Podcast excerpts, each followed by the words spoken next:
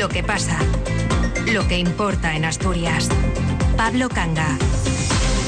Buenas tardes, ya lo han oído. Para los cada vez más escasos usuarios de las líneas de ferrocarril de ancho métrico, de las líneas de FEBE, el año ha comenzado igual que terminó el anterior. Mal, tirando a muy mal. El segundo día del año acumula ya dos incidentes de consideración. El más serio ha ocurrido, como acaban de escuchar, en Galicia, aunque en la línea que conecta Oviedo con Ferrol, un tren ha chocado contra un árbol en el municipio de Ovicedo, en la provincia de Lugo, y aunque no se han producido heridos, 11 pasajeros, los 11 que iban a bordo, todavía esperaban hace un rato a que alguien les saque de ese convoy en una zona de difícil acceso y que les traslade por carretera. Y sin irnos hasta Lugo, aquí en casa, aquí en Asturias, la avería de una locomotora mantiene bloqueada el trayecto entre Gijón y Cudiero. La máquina, que no llevaba apagones, está parada en todo caso entre Candás y Trasona y los sufridos pasajeros de esa línea de FB están siendo trasladados de nuevo por carretera. Por lo demás, 2024 ha venido con una subida, o mejor, muchas subidas bajo el brazo, pocos panes y muchas subidas, pero a las que sufrirán todos los españoles, particularmente la de la alimentación, se suma una específicamente asturiana que nos penaliza. Hablamos sí de la subida del peaje de la autopista del Huerna, la principal vía de comunicación de Asturias con la meseta, que ayer subió otro 5% adicional y rebasa ya los 15 euros para turismos y ronda los 21 para los camiones de mayor tamaño. Los primeros damnificados, desde luego, los transportistas. Va a tener una, una repercusión en las cuentas de explotación de nuestras empresas. Eso está, está muy claro y importante, sobre todo en un sector donde nos cuesta mucho trabajo llevarlo a, nuestros clientes. Lo que pasa que, bueno, desde CESINTRA nos, nos quejamos tanto del porcentaje de subida, que sí creemos que, que va a tener repercusión, sino de la falta de una, una bonificación para los profesionales del peaje del Huerna, que ese sí que es, lo tenemos que pasar sí o sí, porque la alternativa que nos queda es el puerto y, en eso sí que eh, somos muy reivindicativos. Es Alejandro Monjardín, el presidente de una de las asociaciones empresariales del transporte más potentes en la región, CESINTRA, que pide mejoras en las bonificaciones a los usuarios frecuentes, porque bonificaciones ya las hay, del 40% en concreto para los transportistas desde el primer trayecto. De hecho, de hecho, ese es uno de los puntos clave del análisis que de la situación hace el consejero de Fomento, Alejandro Calvo. Las compensaciones se adaptarán a esa subida de las tarifas. Por lo demás, el Principado no renuncia al objetivo de suprimir el peaje cuando sea posible para corregir una situación que provocó, no se de recordarlo el consejero, un gobierno del Partido Popular y en concreto un ministro de Fomento, un tal Francisco Álvarez Cascos. El Huerna es evidentemente un problema recurrente que sí, que venimos sufriendo desde que sucedió su ampliación hasta el año 2050, ¿no? y los gobiernos que evidentemente lo hicieron en su día el Partido Popular, pues nos condenaron a tener esta, esta dificultad. Lo que sí nos gusta recordar es que desde el año 2022 se han puesto en marcha un nuevo sistema de bonificaciones y que por lo tanto el porcentaje de incremento que va a tener el precio del peaje también va a ser un porcentaje de incremento sobre las bonificaciones que el Ministerio va a poner en, eh, servicio vía presupuestos generales del Estado. ¿no? Son medidas que mitigan, pero no evitan pues, que nosotros seguimos trabajando para que cuando sea posible financieramente esto, que evidentemente es un problema para Asturias, que tiene unos culpables claros, pueda revertirse. Y otra cosa que nos ha traído este 2024, a las pruebas nos remitimos, es un recrudecimiento de la oleada de virus respiratorios que vuelven a poner a prueba hospitales y centros de salud de toda Asturias. Consultas saturadas, hospitales con una elevadísima ocupación, tomando como muestra el hospital de Cabueñes en Gijón. Allí todas las unidades han tenido que hacer hueco para pacientes con este tipo de patologías, según la información que maneja la Junta de Personal, que ofrece una espeluznante cifra de referencia. 450 pacientes ingresados hoy en Cabueñes por casos graves vinculados a virus que afectan al aparato respiratorio. Allí vamos a hacer nuestra siguiente parada. Hemos comenzado 2024 tosiendo, sonando mocos, con una evidente ronquera algunos y en muchos casos guardando cama con fiebre alta en el mejor de los casos en casa, pero muchos otros en una cama de hospital. El repunte de infecciones respiratorias en Asturias no parece haber tocado techo todavía. De momento sigue siendo la gripe la que está liderando el repunte de ingresos hospitalarios. Nos hemos fijado esta mañana en el área sanitaria con la mayor cartera de tarjetas asignadas, que es Gijón, y en su hospital de referencia. El hospital de Cabueñes registra este martes la cifra de personas hospitalizadas más alta desde hace muchos meses. Sergio Díaz. Eran a primera hora de este martes 446 personas hospitalizadas y hay pacientes con patologías respiratorias en prácticamente todas las plantas. Lo explicaba en la cadena Ser Virginia Álvarez, la presidenta de la Junta de Personal. Hay pacientes tanto en las plantas de, de medicina interna, neumología está también eh, saturada y luego las quirúrgicas también están recibiendo. Podemos encontrar en, enfermos con patología respiratoria en prácticamente casi todas las unidades, también en las unidades quirúrgicas. La explosión de casos de gripe, COVID y otros virus ha obligado a reducir la actividad quirúrgica para tener puestos disponibles para los ingresos derivados de estas patologías que forman la conocida como tripledemia. Tras señalar que su transmisión es muy rápida, las autoridades sanitarias recomiendan volver a utilizar la mascarilla cuando haya síntomas de infección respiratoria, la higiene de manos, cubrirse la nariz o boca al toser o estornudar. Pues tomamos nota. Por lo demás, la Consejería de Derechos Sociales que lidera Melania Álvarez despidió 2023 con una buena noticia para los enfermos de ELA, de esclerosis lateral amiotrófica y para sus familias. Ese acuerdo con el Gobierno de España para crear en Asturias un centro pionero de atención a los enfermos de esta patología. El viernes pasado ya les contamos que se va a instalar en el edificio del antiguo Centro Materno Infantil de Oviedo y que la inversión para adecuarlo y ponerlo en marcha es de más de 3.700.000 euros. Hoy la consejera tenido una primera reunión con la asociación ELA Principado, con la que promete trabajar en estrecha colaboración para que este centro se ajuste lo más posible a sus expectativas y necesidades. Jesús La consejera de Servicios Sociales, Melania Álvarez, se ha reunido este mediodía con los responsables de la Asociación de Enfermos de ELA en el Principado para trasladarles los planes del Ministerio para el funcionamiento del centro, ya que las gestiones se llevaron con mucha discreción hasta la fecha y ahora toca encontrarse con todos los afectados para planificar su funcionamiento junto a los enfermos y a la Consejería de Salud. Y ahora toca precisamente hilar ¿no? esos detalles del el, propio funcionamiento del centro, el, cómo se ve el propio acceso al centro. Bueno, tienes que trabajaremos de manera coordinada, no solo eh, con la asociación y con la Consejería de Salud, sino también con el propio Ministerio, teniendo en cuenta ¿no? que se pretende también que este sea un centro junto con el que se pondrá marcha en Extremadura, que sean centros de referencia. Como citaba Álvarez, el centro obetense, junto a otro a poner en marcha en Extremadura, serán proyectos piloto para construir una red que cubra todas las comunidades autónomas. Desde la Asociación de Enfermos, su presidenta considera muy necesaria la creación de este centro que con 15 plazas irá enfocado a personas en fase avanzada de la enfermedad y servirá de soporte específico a los cuidados asistenciales y clínicos de las personas con ELA. Es una demanda histórica de quienes padecen esta enfermedad y de sus familias, explica María José Álvarez. Yo creo que cumple un tanto por ciento muy, muy, muy elevado, lo, lo se atiende en casa. Es suficiente porque, eh, bueno, desgraciadamente yo lo que quiero es que la gente no muera en, sitios que no son para ellos. Cuando alguien pide el, eh, no tiene familia ya está muy cansado o lo necesitas dejar una semana para poder estar más tranquila eh, y reponer fuerzas. La elección del materno infantil responde a un criterio de centralidad, cercanía a Luca y de economía, ya que requiere una adecuación sencilla y poco costosa. Además, ya dispone de zona verde o de aparcamiento. La consejera también ha comunicado que tras el obligado periodo de alegaciones se publicarán en los próximos días las bases de la comprometida puesta en marcha de ayudas para los enfermos de ELA. Serán de hasta 15.000 euros, cuya consignación total ya figura en los presupuestos aprobados para el Principado.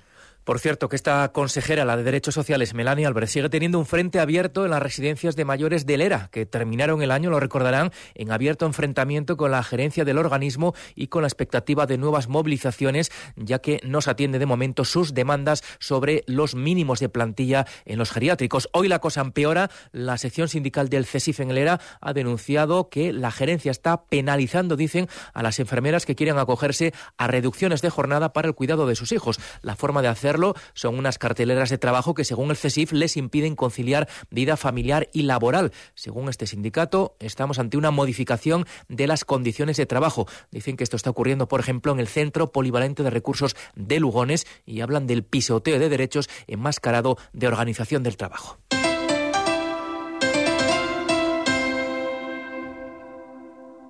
Ser Saneamiento Rosan, reformas completas de interiores. En Rosan llevamos reformando hogares en Gijón desde 1979, reformando cocinas, baños, instalando suelos laminados, puertas de interior, ventanas, siempre con primeras marcas, Roca, Gala, Dutch Lux y la máxima seriedad. Saneamiento Rosan, la confianza del trabajo bien hecho. Pida presupuesto sin compromiso, de lunes a viernes de 10 a 1 y de 5 a 8. Hay voces en este mundo que tienes que escuchar. Cuando veo Ucrania, parece que estoy viendo Guernica, porque quedó igual, igual quedó Guernica. Me acuerdo de cuando se estaba quemando, que nosotros íbamos por el monte, monte para arriba y el cielo eh, veíamos todo rojo, rojo, rojo, rojo. Conecta con el mundo que también importa, cada semana en Punto de Fuga, con Pablo Morán. Los sábados desde las 5 de la mañana en la SER y en SER Podcast. Ser Gijón.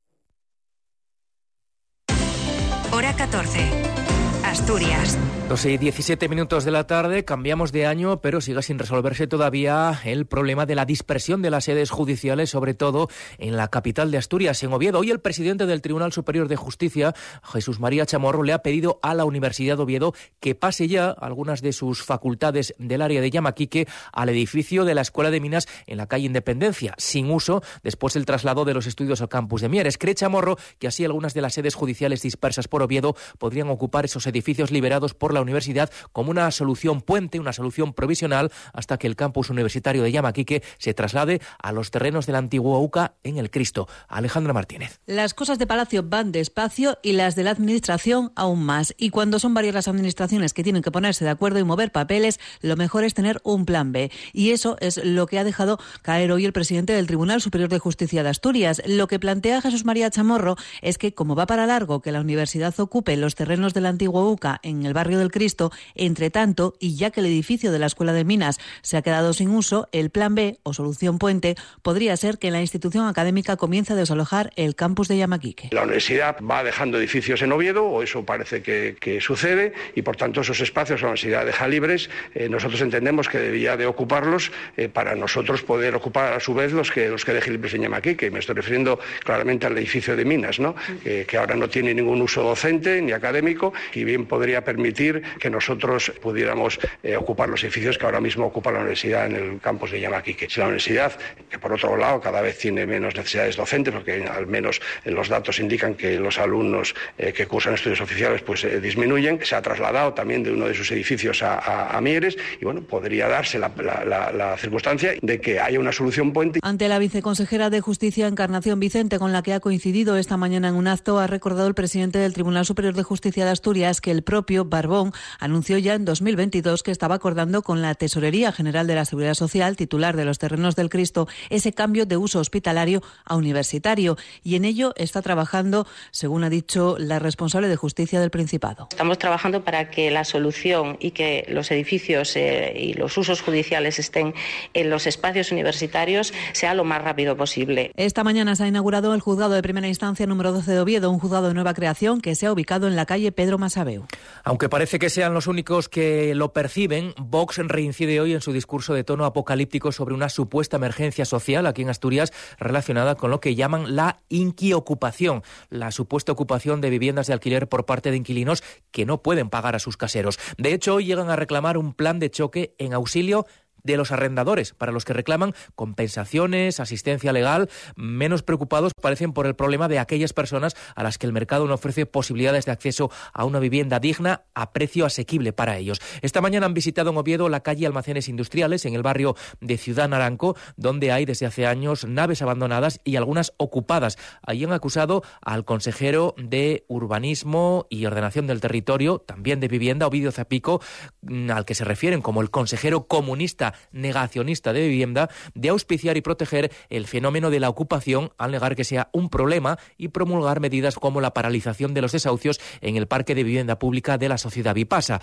El diputado de Vox en la Junta General, Javier Jové, ha instado a este consejero a condenar públicamente la ocupación ilegal y a poner en marcha un plan de lucha contra este fenómeno en Asturias. Para estos inquilinos, la ultraderecha tiene una receta expeditiva, expulsarles de su vivienda y suspender todo derecho a un piso público en el futuro. Su diputado Javier No pide ayudas para las personas que tienen problemas para pagar el alquiler, sino para los propietarios de viviendas en alquiler con inquilinos que no pueden pagarlas. Que desarrolle una batería de medidas compensatorias a aquellos propietarios que se han visto o que se ven eh, privados del disfrute de su propiedad y que el Principado, dado que es incapaz de garantizar el, derecho de propiedad de, estos eh, propietarios, pues eh, compense económicamente de todos los gastos derivados de aquellas viviendas que se encuentran en situación de ocupación Desde Vox pedimos a aquellas personas que hayan hecho uso de la ocupación ilegal no pueden acceder bajo ninguna condición a viviendas sociales. Y el Gobierno del Principado ha hecho ya un primer cálculo del retorno que ha tenido en materia publicitaria la apertura de la variante de Pajares. Dicen que ya ha generado un retorno para la marca Asturias que valoran en más de 30 millones. Lo calculan en base a las más de 2.000 noticias que se han hecho eco de la llegada de la alta velocidad Asturias, tanto en soportes escritos como en radio, televisión y sobre todo en los medios digitales. Turismo Asturias ha reforzado la difusión de este hito histórico con una campaña publicitaria que suma por su parte 174 millones de impactos.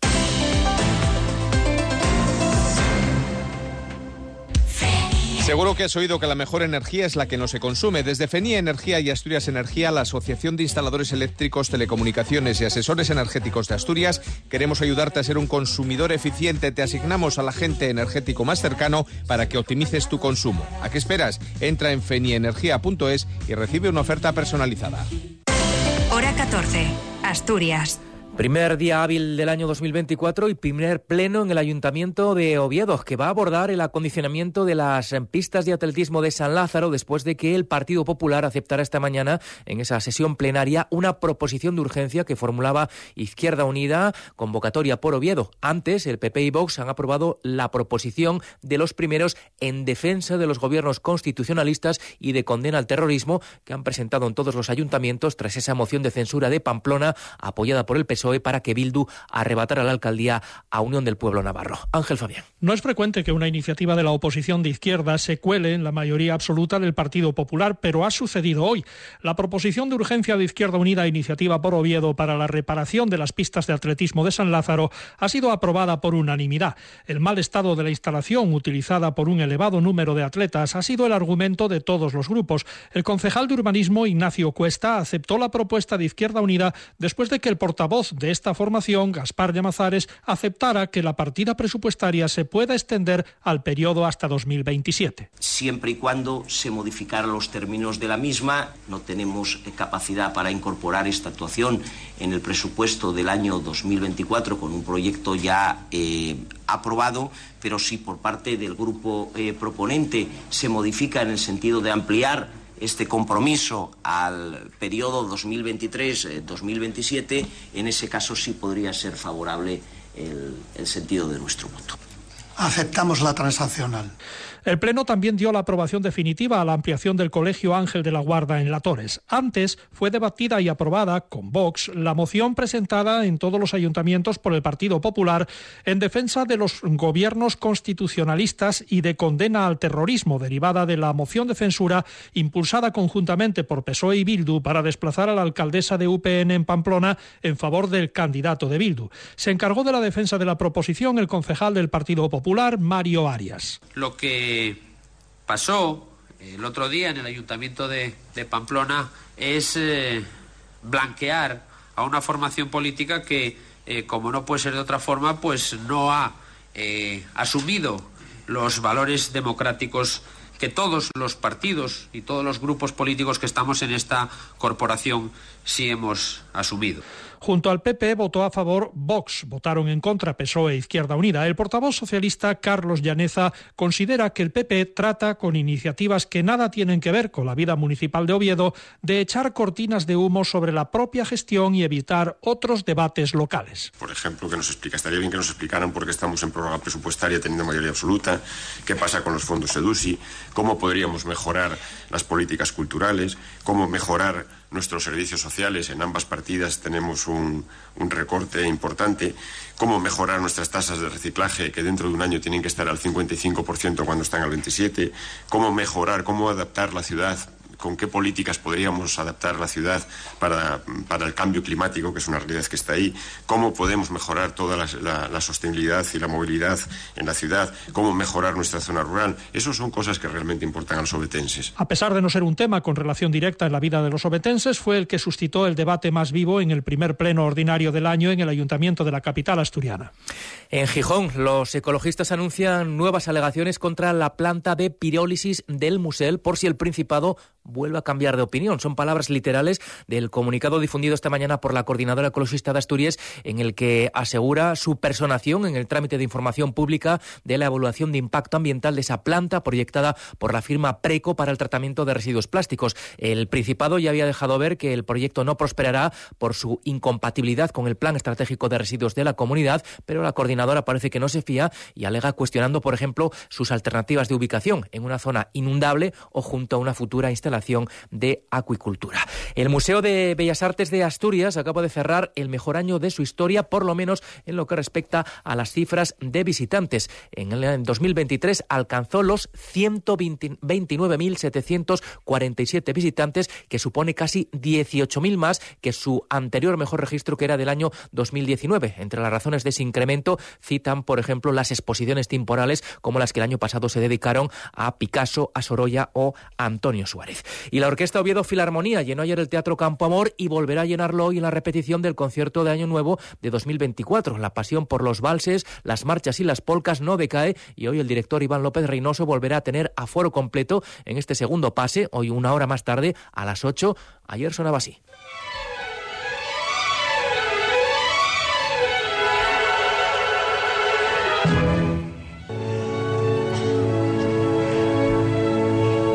Son ya casi las 2 y 28 minutos de la tarde. Y nos ocupamos de la información del deporte. Cali González, buenas tardes. Buenas tardes. A partir de las 4 el Real Oviedo retomará los entrenamientos. Será en Requesón a puerta cerrada. Los azules todavía tienen 11 días por delante hasta volver a la competición. El sábado 13 de enero a las 6 y media retomará la liga contra la Morevieta, penúltimo clasificado en el Carlos Tartiere. Salvación más exigente para el Oviedo porque si bien se mide un equipo que está en descenso, después afrontará dos encuentros consecutivos ante los dos primeros clasificados, Racing de Ferrol y Leganés. De momento, en las primeras sesiones tras la vuelta de las vacaciones, Carrión no ha podido contar con la recuperación de ninguna de las nueve bajas con las que se fue el parón. Además, Luango, Dani Calvo y Bretones están sancionados de cara a la cita contra la Morevieta. Esto quiere decir que mínimo 6-7 bajas tendrá Carrión para ese partido y tendrá que recomponer la defensa porque no tiene ningún central disponible de la primera plantilla y no solo eso, sino que ahora mismo solo cuenta con Pomares en defensa y es un lateral. En cuanto al mercado de fichajes, tras la incorporación de Dubasín, la Secretaría Técnica se lo toma con más calma. Eso sí, tratará de apuntalar la plantilla con un extremo y un central. Y sin competición en el horizonte, tampoco para el Sporting, hasta el próximo día 14 en este caso, el conjunto rojiblanco ha celebrado hoy el primer entrenamiento del año, con dos ausencias, las de los lesionados Fino e Ignacio Geraldino, y sin caras nuevas de momento, aunque el club sigue peinando el mercado en busca de un delantero, pero también estudiando las posibles y necesarias salidas para dejar algún dorsal libre.